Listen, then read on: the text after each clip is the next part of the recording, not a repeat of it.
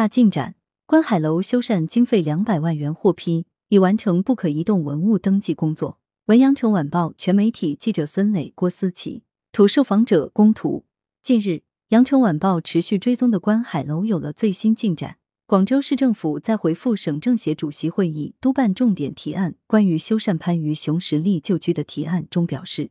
目前观海楼已公布为番禺区传统风貌建筑线索，现已完成不可移动文物登记和专家评审认定工作，修缮经费两百万元已获批。接下来，广州将大力协调推进观海楼修缮和活化利用工作，同时深入挖掘观海楼文化内涵，加强宣传推广。讲好观海楼故事，让历史文物活起来，已完成不可移动文物登记工作。自去年十二月，《羊城晚报》岭南文史专栏广东省政协文史委与羊城晚报社合办刊发观海楼相关报道以来，从代表呼吁到省市领导现场走访，观海楼的修缮保护终于迎来重大的实质性进展。目前，观海楼已公布为番禺区传统风貌建筑线索。规划部门在编的传统村落保护发展规划，已将该建筑纳入保护范围，并推荐为传统风貌建筑。广州市政府表示，对观海楼的保护要以点带面，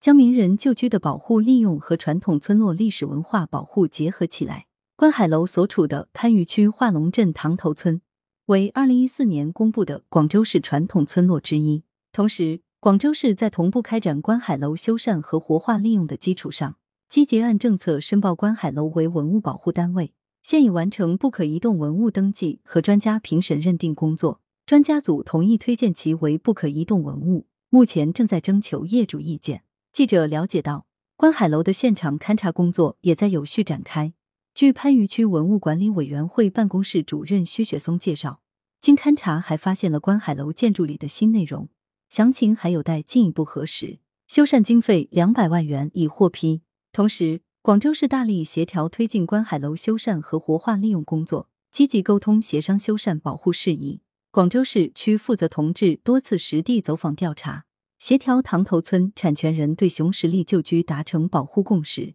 经协调，业主方愿意出售或出租该产业，以期房屋获得更好的保护。还在建筑周边开展环境整治，并采取一定安全措施保障建筑及周边安全。教育和引导村民认识观海楼的价值和重要性，防止在该建筑和周边开展不利于文物保护的生产生活活动。同时，聘请具有文物保护勘察设计资质的设计公司现场勘察，编制熊十力旧居修缮工程设计方案。目前，修缮工程设计方案已通过专家评审，修缮资金也得到妥善安排。前期，番禺区化龙镇政府向省政府申请观海楼修缮经费两百万元已获批。目前资金已下达至番禺区财政局。此外，市文化广电旅游局拟拨付十万元，支持观海楼编制修缮勘察设计方案，成立课题研究小组，梳理熊十力学术脉络。除了建筑的修缮工作，广州还积极挖掘整理熊十力先生在番禺观海楼居住期间的研究成果、人文交往活动轨迹等，深入了解观海楼的文化内涵，包括新儒学、本地传统的岭南文化。以及熊十力先生当年面临去与留的抉择，最终选择留在大陆的爱国之心。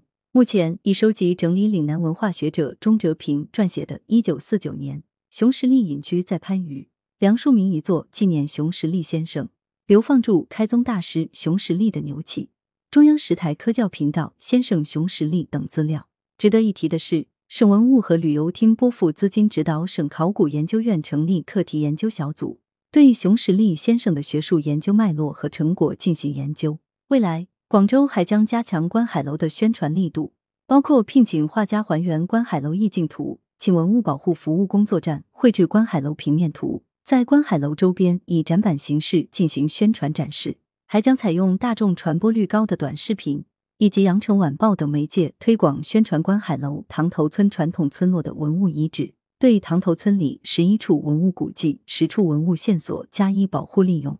宣传推广，讲好观海楼故事，让历史文物活。起来，使文物活化利用与周边环境的协调发展，名人旧居和传统村落旅游相得益彰，名人文化、名景文化、名品文化有机融合，完善文物和历史建筑保护相关法规制度。近年来，广州积极加强文物和历史建筑保护相关法规制度建设，不仅对《广州市文物保护规定》《广州市文物保护专项资金管理办法》结合实际情况进行了多次修订，